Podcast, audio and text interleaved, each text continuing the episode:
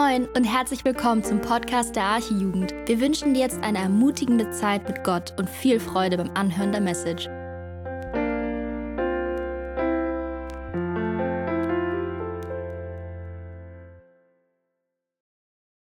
Seid ihr noch so halbwegs fit so? Oder muss ich jetzt irgendwie hier ein Feuerwerk abbrennen?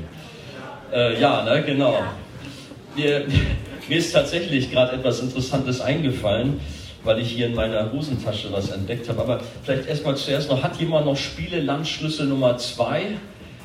Äh, kann das sein, dass irgendjemand Spiele-Landschlüssel 2 irgendwo versteckt hat? Vielleicht habe ich ihn aber auch selber in meiner Tasche vergraben. Muss ich mal gucken, in meinem anderen Charakter vielleicht. Aber gucken wir nochmal. Nee, und zwar fiel mir ein, ähm, vielleicht kennt ihr den Namen David Wilkerson. Schon mal gehört? Oder kennt ihr nur die Alten, ne?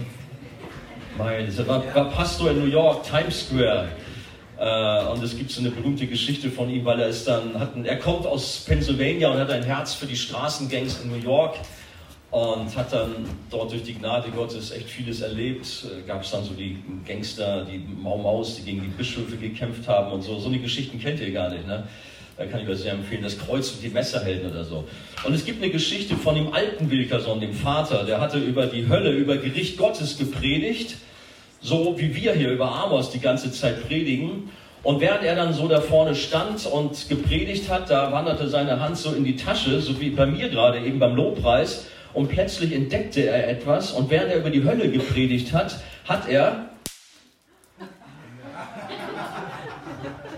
Er hat tatsächlich Knallerbsen in seiner Hosentasche gefunden, so wie ich gerade. Ich habe gedacht, das ist ja interessant, du sollst gleich predigen und du hast hier Knallteufel in der Hosentasche. Aber dieser Wilkerson hat ja tatsächlich das auch gehabt, das ist wirklich wahr, und hat dann während der Predigt, während er über die Hölle sprach, hat er die Dinger mal so hinter sich so alle so fallen lassen.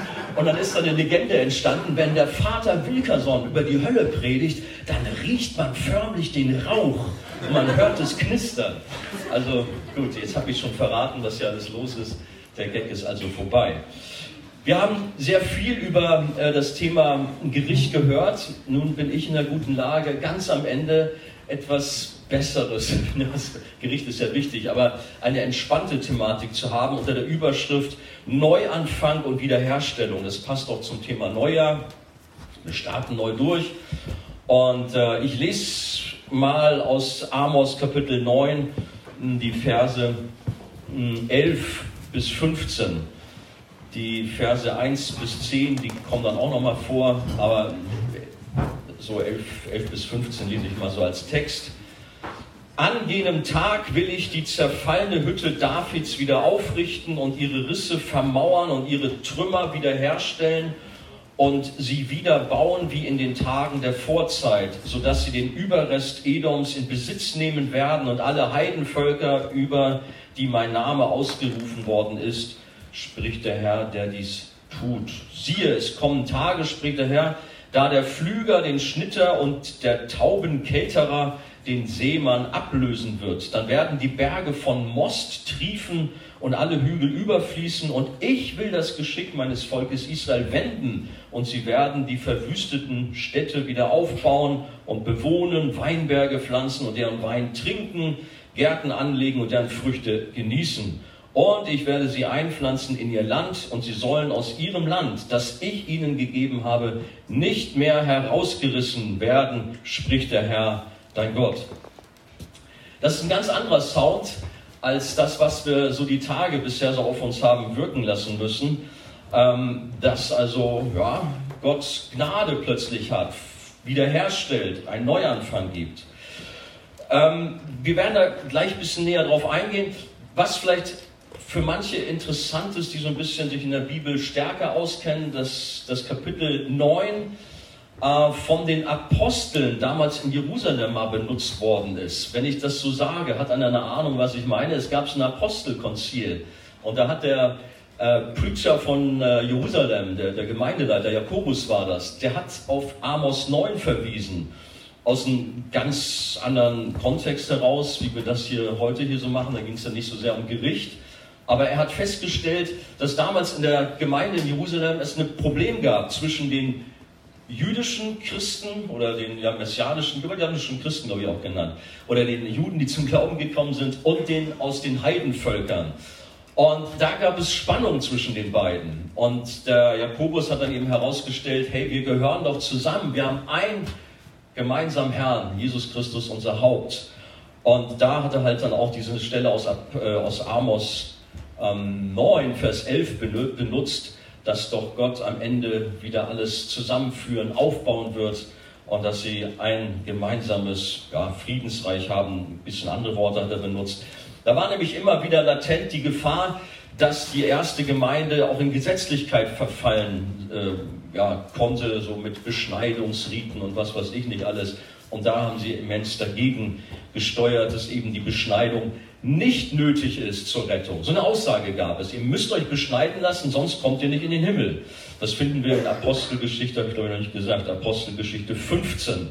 Ähm, da geht es darum. Das mal nur so am Rande, äh, weil tatsächlich also diese Amos 9 Stelle da im Neuen Testament schon mal eine gewisse Rolle gespielt hat. Ich könnte heute Morgen sagen, ich schließe mich meinen Vorrednern an. Die haben einen super Job gemacht. Ich ziehe also meinen Hut vor Niklas und Joel und Leon und Julian. Also fantastisch. Ich habe es genossen und offensichtlich, glaube ich, ging es euch genauso, was man noch so aus Amos rausholen kann. Und selbst wenn da, wie war es bei dir, vier Kapitel, Niklas, nur Gericht, immer härter, immer heftiger, dass man da auch dennoch Dinge für sich rausnehmen kann, die auch Hoffnung wieder machen. Klar, wir haben ja gehört, das zwar Gericht, aber unser Retter, Jesus, hat das Gericht für uns übernommen, wenn wir an ihn glauben. Ähm, wir haben auch herausgestellt, dass es Israel damals sehr gut ging, dass es eine super Zeit war. Umso tragischer ist halt dieser moralische Verfall, umso tragischer ist, dass sie einfach sich auch von Gott abgewendet haben. Haben wir schon erwähnt. Ich weiß nicht, ob wir das auch schon mal gesagt haben, das ist mir noch mal so bewusst geworden. Ähm, es wurde gesagt, dass Jona ein Zeitgenosse von ähm, Amos war. Haben wir, glaube ich, gesagt. Ne? Ich meine, darüber mal nachzudenken. Israel hatte einen Top-Feind Nummer eins. Das waren die Assyrer. Das war ein ganz übles Volk. Die haben alles platt gemacht. Die waren wie so eine Heuschreckenplage über die Völker gekommen und haben die ausgesaugt, haben alles massakriert, alles platt gemacht. Und nun kommt ja Jona, der wird ja vom Walfisch ausgekotzt, der muss gestunken haben wie die Hölle, ging da in die Hauptstadt Ninive, die Weltmetropole, und predigt Gericht, sagt, sie sollen Buße tun. Ihr kennt die Geschichte. Er selber wollte es ja gar nicht. Er wollte auch, dass Feuer vom Himmel fällt. Aber aus Schreck, oh Graus, Gott hatte Gnade. Jona war ganz verzweifelt darüber. Ähm, das ist eine andere Thematik. Aber diese Stadt Ninive hat Buße getan. Komplett. Vom kleinsten bis zum größten, vom jüngsten bis zum ältesten, selbst die Tiere, wenn man die Geschichte auf sich wirken lässt. Und da müsste man eigentlich denken, Mensch, Israel, wach auf, schau doch mal, was für einen mächtigen, großen Gott hat, du hast der selbst die größten Feinde von dir in die Knie bringt und zur Umkehr bringt. Aber irgendwie geht das an ihm vorbei. Sie machen ihr eigenes Ding und so muss halt Gott auch den Amos schicken und auch andere, die halt das Gericht predigen. Ähm, in meinem Text, ja, da kommt tatsächlich auch Gericht äh, vor. Insofern vielleicht doch eine ganz kleine Wiederholung oder Erinnerung nochmal unter der Überschrift vielleicht als Punkt 1 für, für die, die da was aufschreiben. Äh, dass Gott ein gerechter Gott ist und er muss Gericht üben.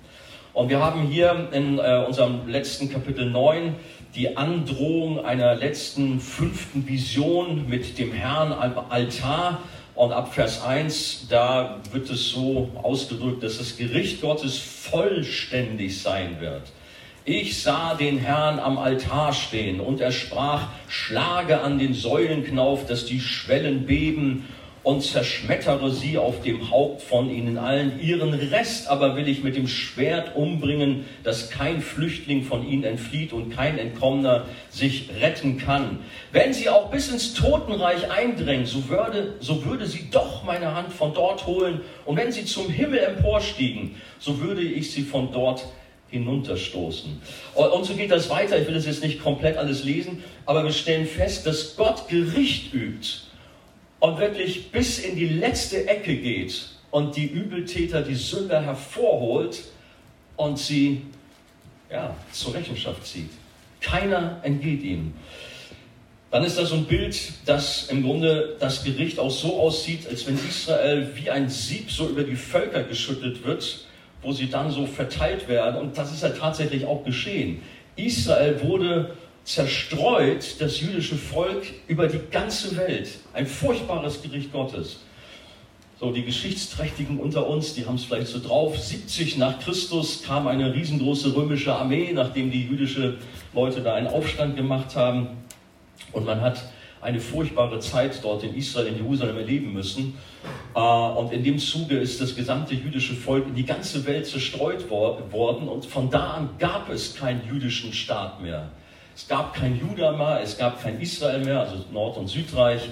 Äh, es gab keinen Tempel mehr, der wurde komplett zerstört. Es wurde alles dem Erdboden gleichgemacht. Das, was Jesus gesagt hat, hier wird nicht ein Stein auf dem anderen stehen bleiben, ist genauso eingetreten, weil die Römer haben dann auf der Suche nach Gold im Grunde jeden Stein auseinandergenommen, weil das Gold, was von dem Dach so runtergelaufen ist, in die Fugen haben sie sich halt catchen wollen.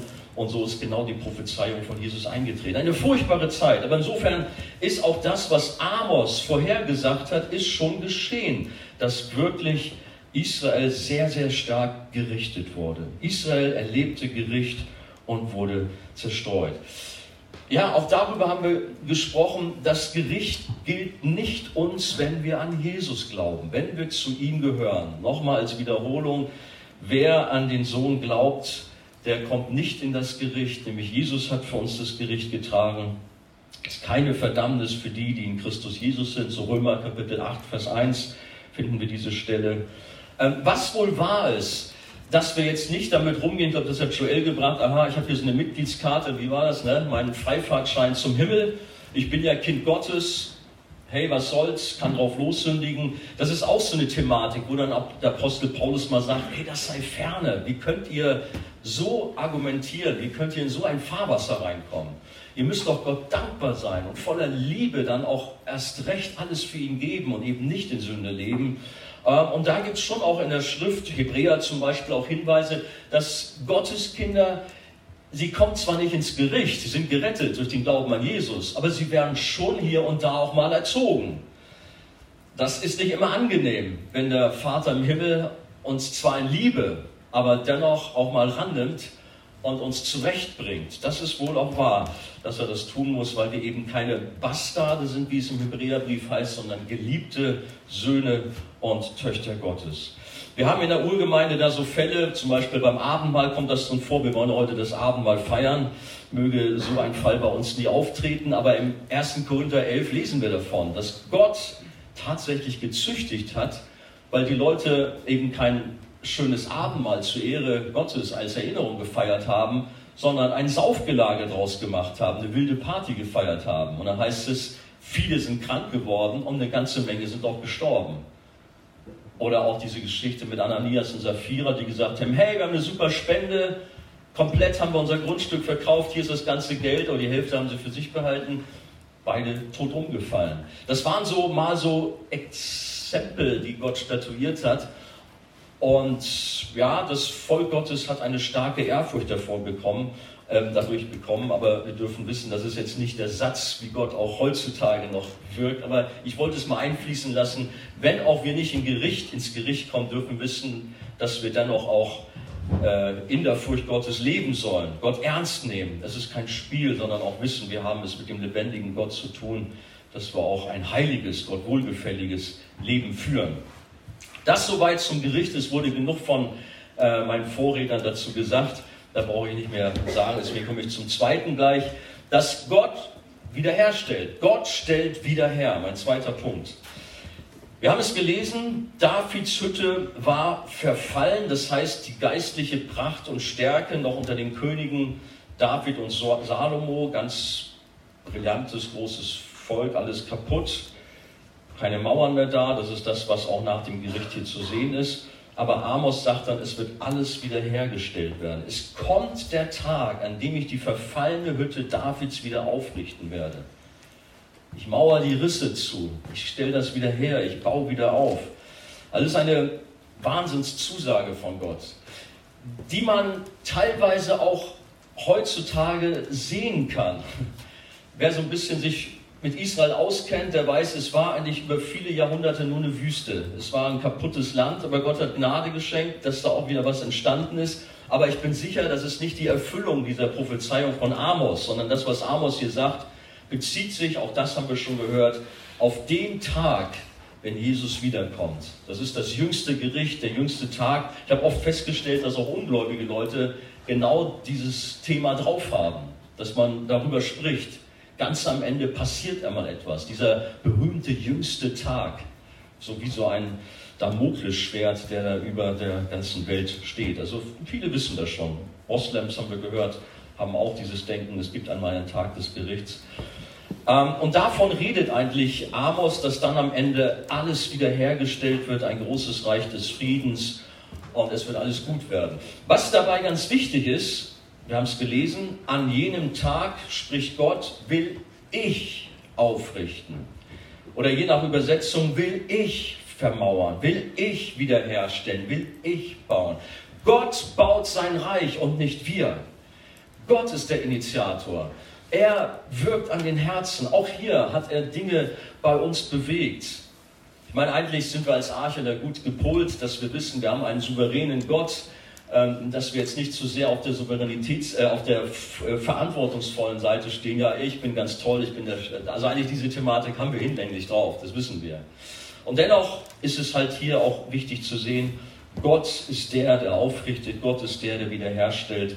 Und es hat mit uns nichts zu tun. Wie auch beim Thema Rettung.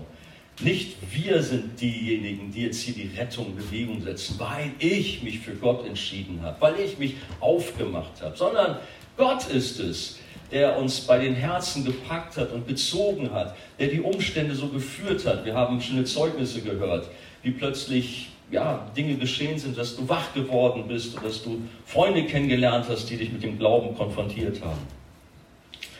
Gott wollte oder hat gesagt, an jenem Tag will ich die zerfallene Hütte wieder aufrichten, Risse vermauern, Trümmer wiederherstellen und wieder bauen, wie in den Tagen der Vorzeit. Das ist Vers 11. Und das wird Gott tun, das, was alles kaputt war, wiederherstellen. Wir haben eigentlich eine schöne Illustration in unserem eigenen Land, in Deutschland nämlich. Ich weiß nicht, wie es in eurem Geschichtsunterricht so dazu ging. Habt ihr noch so Bilder vor Augen? Hamburg 1945 oder sowas oder 43? Sagt euch das was? Sodom und Gomorra, der Name fiel. Das war mal eine Gerichts, äh, ein Name von den Alliierten, um mit, mit, ihren Bombern nach Hamburg reinzufliegen im Zweiten Weltkrieg und alles kaputt zu machen. Habt ihr davon gehört oder lernt man das in der Schule heutzutage nicht mehr? Vermutlich schon, oder? Auf jeden Fall gibt's, kann man Bilder sehen, wie Hamburg eine einzige Trümmerwüste ist. Und dieses Bild habe ich mir auch versucht vor Augen zu stellen. Israel, darum geht es jetzt zunächst mal. Aber auch wenn wir die Brücke zu uns schlagen, ein Leben ohne Gott ist eine Trümmerwüste.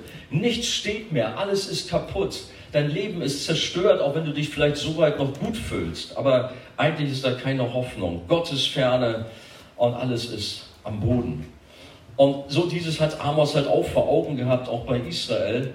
Und vielleicht ist auch jemand hier, der zwar soweit die Freizeit genossen hat, aber innerlich so dieses Struggle hat und sagt, naja, bei mir sind schon auch Trümmer zu finden. Bei mir sind auch manche Risse in meinem Leben, so was Amos sagt, die Mauern in meinem Leben sind tatsächlich auch baufällig. Es ist nicht mehr so, wie es mal war oder vielleicht auch noch nie war. Ich bin hier auf dieser Freizeit, aber mein Zustand ist, eher, sehr, sehr labil und ich brauche die Gnade Gottes. Und wenn wir sie bisher noch nicht erlebt haben in diesen Tagen, wünsche ich mir so sehr, dass am letzten Tag hier doch auch noch was passiert, dass Menschen hier Hoffnung bekommen, wenn nicht sogar richtig erleben, wie Gott auch Heilung schenkt und ihnen eine Freude schenkt, weil ihre Hütte, so wie Amos hier, wie Israel spricht, ihre Hütte wiederhergestellt wird. Die Sünde, das Böse hat vielleicht Tribut gefordert weiß nicht, wie dein Leben aussieht, aber du weißt es. Der Heilige Geist legt seinen Finger in manche Wunde und spricht Dinge an. Joel hat auch manches ganz offen angesprochen, sexuelle Sünden, Unmoral, auch wo wir ja, unsere Zeit verschwenden. Ähm, manche Dinge, wo Gott zu uns gesagt hat, komm, bring dein Leben in Ordnung. Angela, meine Frau und ich, wir gucken manchmal ganz gerne, das heißt, es läuft dann so nebenher, öfters auch äh, so ein, wie heißt das, Home, Home and Garden. Das ist so ein, so ein, das ist ein Sender, richtig, ne? TV-Sender. Kennt ihr sowas? Home and Garden? Gucken nur so Ü60. Das muss ich schon sagen, Ü60. Ne? Ja, Angela nicht, die ist ja, Angela ist U, U40. ähm, war doch nett, ne? Habe ich das mal so. Ne? Ähm, anstelle der Blumen. Und zwar ist das so eine Sendung, da werden äh, Wohnungen oder Häuser dargestellt, die ziemlich runtergekommen sind. Äh, das ist manchmal sehr interessant. Ich meine, gut, das sind aus den USA, die sind besonders baufällig. Manchmal habe ich den Eindruck, weil die da alles aus Holz und Pappe da bauen. Äh, und das ist schief und krumm und irgendwann man staunt oder wie die da bauen. Ähm, eine Katastrophe. Aber gut, man sieht dann im Laufe dieser Sendung, wie dann Dinge wiederhergestellt werden, wie Mauern ja, andere eingerissen, andere wieder aufgebaut werden, wie, wie Schäden repariert werden. Und am Ende staunst du denkst, wow, hey, das war doch ein Hühnerstall, das war doch echt eine Baracke und jetzt hast du da einen Palast. Das ist ja genial, wie die das gemacht haben. Vielleicht, weiß ja nicht, vielleicht habt ihr auch eure Wohnung so schön herrichten können, dass ihr sagt, ja, bei mir war das auch mal so. Ist ja schön, wenn man das alles gut im Griff hat oder auch handwerklich geschickt ist. Ähm, aber hier halt mal geistlich gesehen für uns, vielleicht ist heute Morgen ist auch bei dir nötig, dass Gott kommt und eine Restaurierung vornimmt, dass er wiederherstellt, auch wenn es vielleicht Kleinigkeiten sind. Aber wir sind dankbar für alles, was der Heilige Geist in unserem Leben tut. Und das ist halt diese Thematik, die hier bei Amos im Kapitel 9 ja mitschwingt. Und die wir hier heute Morgen versammelt sind als Kinder Gottes, wir haben es ja alle erlebt. Wir waren durch die Sünde eine Trümmerwüste. Wir waren kaputt, wir waren am Boden. Aber nur durch die Gnade Gottes sind wir neu geworden. Die ganze Situation hat sich komplett geändert. Uns ist Vergebung zugesprochen worden. Gott hat alles in unserem Leben neu gemacht. Da gibt es natürlich exemplarisch diesen bekannten Bibelvers 2. Korinther 5,17, kennt ihr bestimmt alle auswendig. Darum ist jemand in Christus so ist eine neue Schöpfung. Das Alte ist vergangen.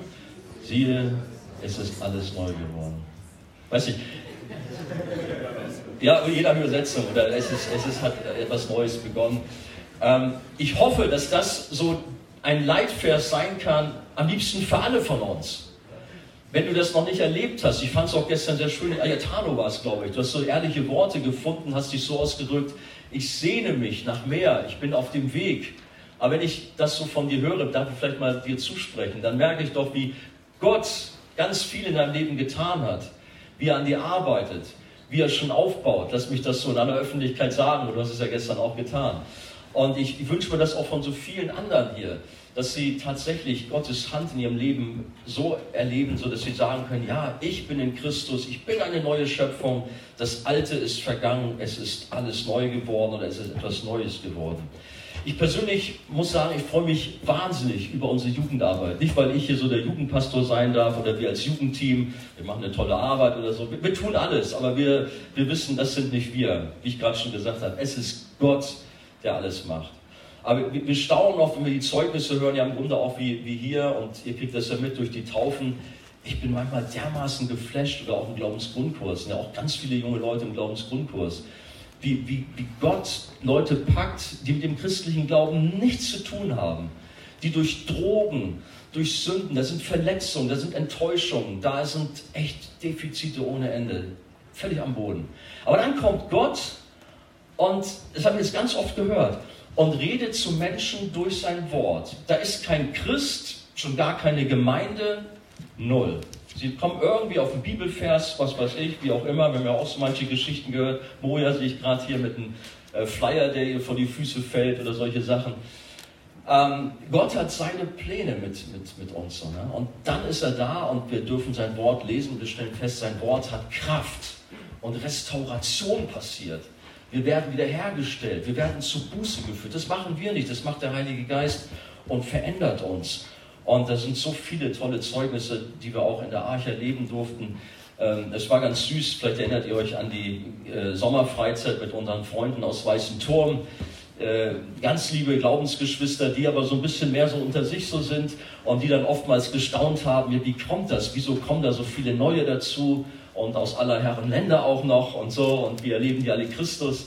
Also da wurde mir dann auch erstmal bewusst, welchen Schatz wir eigentlich haben dürfen, welchen Segen, wie Gott in großer Macht und Stärke unter uns wirkt. Und möge er es auch heute Morgen tun. Das ist die Mission des Herrn, zu kommen und aus Sklaven des Teufels und der Sünde Kinder Gottes zu machen. Gott, Gott meint es gut mit uns. Jesus ist als Retter gekommen und seine Mission lautet, Lukas 4, Vers 18, der Geist des Herrn ist auf mir, weil er mich gesalbt hat, den Armen frohe Botschaft zu verkündigen. Er hat mich gesandt, zu heilen, die zerbrochenen Herzens sind, Gefangenen Befreiung zu verkünden und den Blinden, dass sie wieder sehend werden, Zerschlagene in Freiheit zu setzen.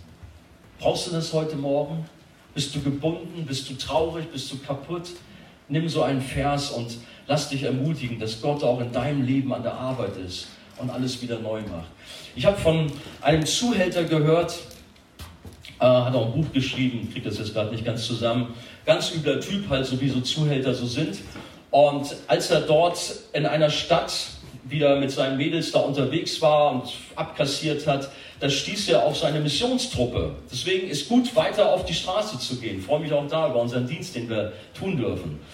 Und da war so eine junge Frau, eine ganz schüchterne, die hat ihm zuhört, der sagt, ey, komm doch mal gerne zu uns im Gottesdienst, würde mich freuen, dich mal zu sehen. So ganz schüchtern. Und der so breitschuldig tätowiert bis zum geht nicht mehr, ja, geh mal her und so.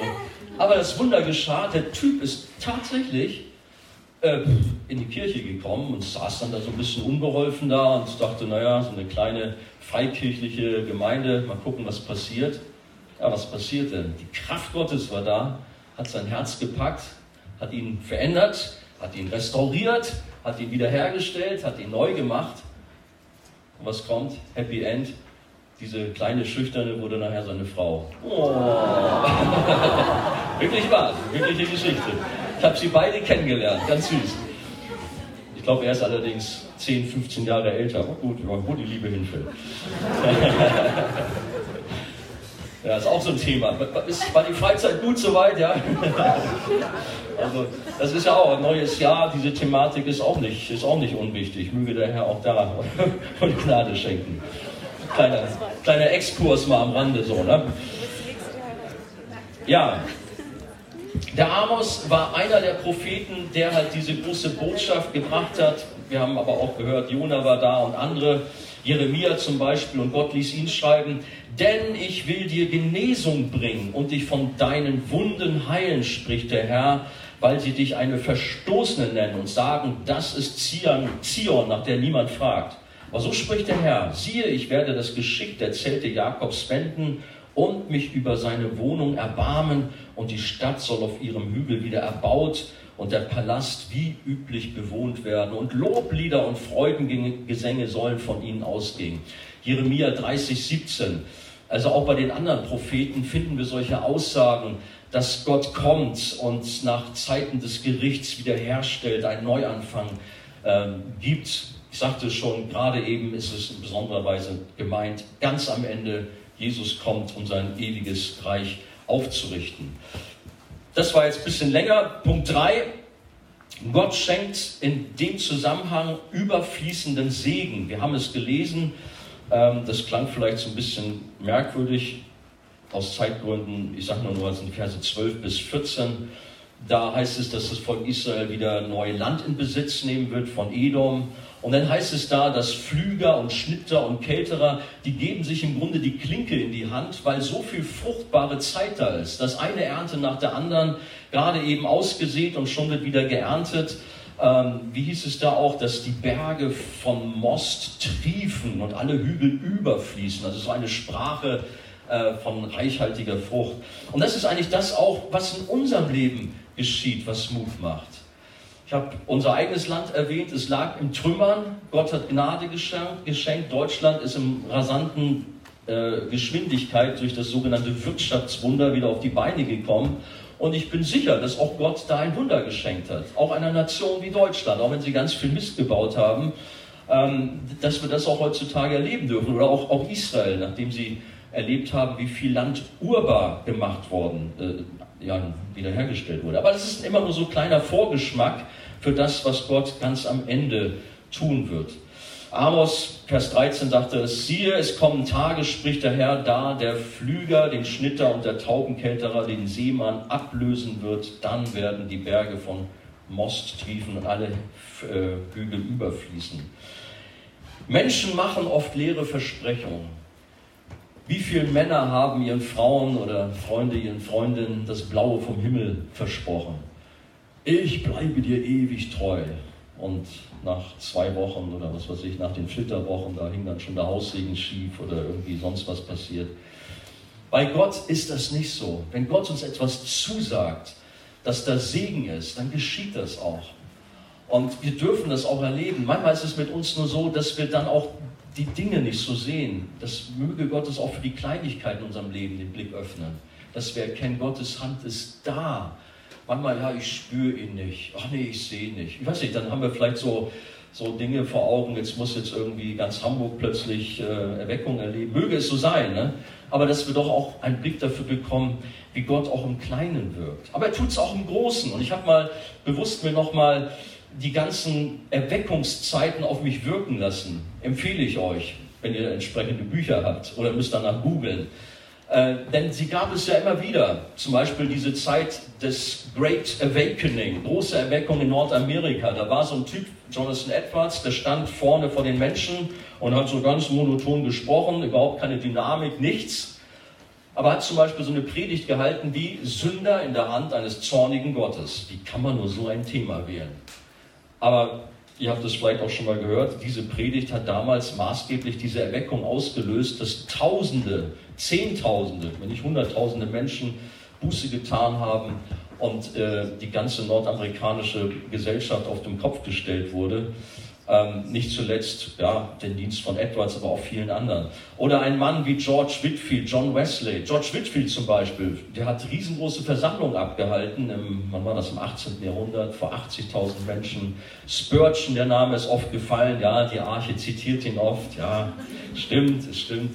Aber er ist ja auch gut, er ist ja auch cool. Aber es gibt auch andere coole Leute. Dwight L. Moody zum Beispiel, auch so ein ganz toller also es gibt viele gesegnete Männer und Frauen Gottes, die mächtig gewirkt haben und auch erleben durften, wie halt Erweckungen geschehen sind oder 1904, 1905 in Wales. Aus Zeitgründen kann ich das jetzt alles nur so mal anreißen, aber da sind Wahnsinns Sachen passiert. Da sind Leute auf dem Feld und beackern ihre Landwirtschaft und plötzlich kommt die Kraft Gottes auf sie. Sie brechen zusammen, tun Buße, kommen nach Hause, entschuldigen sich bei ihrer Familie, bei ihren Frauen und man merkt einfach, wie eine ganze Gesellschaft Segen erfährt, überfließenden Segen. Da ist Most, der trieft, weil Gott einfach in so einer Macht kommt. Oder kommen in unser eigenes Land, das habe ich ja auch durch meine Biografie erlebt. Meine Eltern äh, oder auch Großeltern kommen aus Ostpreußen, durch den Zweiten Weltkrieg sind sie dann geflüchtet. Es gab damals riesengroße Erweckungszeiten da drüben, da gab es riesengroße Gemeinden äh, mit mehreren tausend Leuten. Und der Segen hat sich dann von da drüben durch den Krieg, weil sie geflüchtet sind, dann hier nach Holstein, Schleswig-Holstein ausgebreitet. Viele Gemeinden sind entstanden. Überhaupt nach dem Krieg. Die, die Kirchen waren voll und Gott hat viel, viel Segen gegeben. Man hat ausgesät, man hat geerntet, so um dieses Bild mal gerade aufzugreifen. Und Gott hat ganz, ganz viel Gnade geschenkt. Ninive habe ich erwähnt, den Dienst von Jona. Und unser Wunsch ist sicherlich, Herr, tu etwas doch in meiner Familie, in meinem Umfeld, in Hamburg, in Hannover, in Lage, wo kommen wir überall her? Äh, setz deine Stadt, dein Dorf ein, dass doch Gott auch dort mächtig Segen schenkt und etwas Großes tut. Äh, jetzt komme ich doch mal den, zum Spurgeon. Der Spurgeon hat mh, hm, über Amos 9, ich habe schon fast überlegt, soll ich den Spurgeon hier heute Morgen vorlesen, aber ich kann das nicht. Der hat so eine blumige Sprache, das kriege ich gar nicht übertragen. Er hat eine Erweckungspredigt nämlich tatsächlich über Amos 9 gehalten und er hat unter anderem seinen Zuhörern dann zugerufen am Ende, es ist heute dein, den Regen herunterzubringen. Das heißt, er hat auch davon gesprochen, dass da ein Elia war, der um Regen gebetet hat, sodass fruchtbares Land geschehen sollte. Also in Anlehnung daran, dass die Berge von Most triefen, die Hügel überfließen. Und so hat er seinen Zuhörern zugerufen, ihr müsst beten, dass der Regen herunterkommt. Gott ist es wohl, der die Wolken schickt. Aber hier ist eine große Stadt, also ist London, und eine göttliche Wolke seiner Gnade ist gesandt. Aber nun sollt ihr, ihr seid Elias, betet sie runter, auf die Knie, Gläubige, auf die Knie. Und in dieser Weise ist dann Spurgeon davor gegangen, damals in dem Tabernakel da in London und hat seine Gemeinde aufgerufen, zu beten. Ähm, das ist, glaube ich, auch in den Gruppenarbeiten deutlich geworden, dass wir dieses Thema gerne auch in unserer Jugend vertiefen wollen, sodass wir auch mehr noch erleben dürfen in 2023. Zum Schluss, Gott garantiert uns das Heil. Der Himmel ist uns sicher. Vers 15, und ich werde sie einpflanzen in ihr Land und sie sollen aus ihrem Land, das ich ihnen gegeben habe, nicht mehr herausgerissen werden. Das musst du auf der Zunge mal zergehen lassen. Ich werde euch einpflanzen. Durch den Glauben an Jesus kommt ihr in die Gemeinde. Seid ihr Kind Gottes, Sohn, Tochter. Aber dann noch diese Zusage, ihr werdet nicht mehr herausgerissen werden. Ich weiß, immer wieder habe ich so Gespräche mit lieben Leuten, auch hier, die dann doch Sorge haben, ja, wenn ich doch nur besser im Glauben wäre, wenn ich doch nur mein Leben noch besser im Griff hätte. Ich weiß nicht, ob es am Ende mal reichen wird. Wenn du ein Kind Gottes bist, dann reicht es. Die Bibel sagt, es braucht nur einen Senfkorn-Glauben und du wirst gerettet. Rufe den Namen des Herrn an und es reicht. Du musst nicht der Superheilige sein, der alles bis zum Geht nicht mehr verstanden hat. Aber du darfst wissen, wenn du zu Jesus gehörst, dann bist du sicher, dann hast du das ewige Leben. Du wirst es nicht irgendwann mal bekommen, sondern du hast es bereits jetzt. Es fängt schon an durch den Glauben an Jesus. Oder eben, wie es hier heißt, du bist eingepflanzt und niemand kann dich mehr herausreißen. Wir haben da super gute, bekannte Verse. Jesus ist der Anfänger und du bist der Vollender des Glaubens. Seid ihr noch da? Nein. Stimmt nicht, was ich gesagt habe, ne? Nein, das stimmt nämlich nicht. Jesus ist der Anfänger und Jesus ist der Vollender des Glaubens. Ich habe mal bei einer Freizeit gemacht, da war hier äh, Arche, Elem, Alstertal, noch was. Da habe ich mal sowas gebracht und alle haben gesagt, ja. Ich sage, nein. ich glaube, das war auch am Ende, das war auch so eine Silvesterfreizeit, weil wer dabei war. Ich dachte, ey, was sagen die? So, es liegt an dir, du musst dein, Rette, dein Heil erfüllen. Ja, Amen. Nein, es redet dir.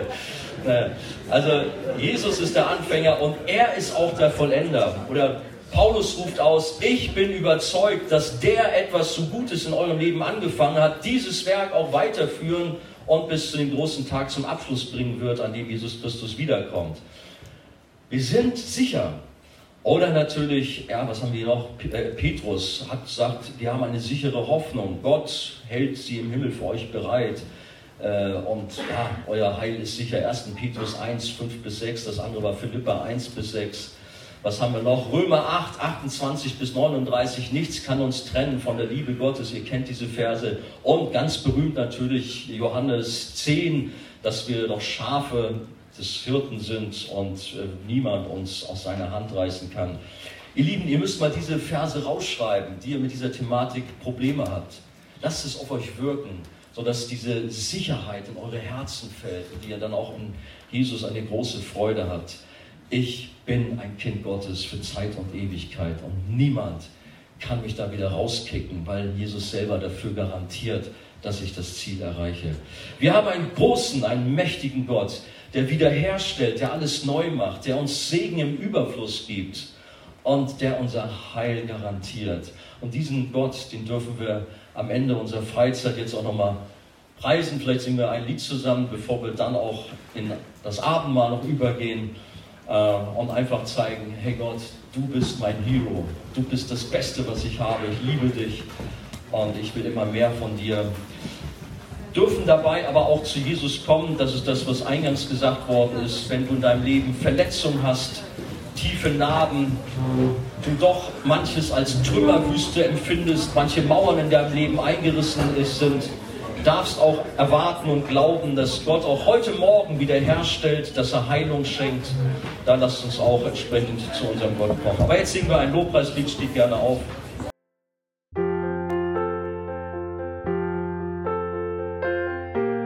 Wir freuen uns, dass du heute mit dabei warst. Wir als Archijugend sind fest davon überzeugt, dass Gott auch heute durch sein Wort spricht und hoffen, dass du ihn durch diese Predigt besser kennenlernen konntest. Weitere Beiträge von uns findest du auch auf unseren Social Media Kanälen oder unter archijugend.de. Bis dann, tschüss!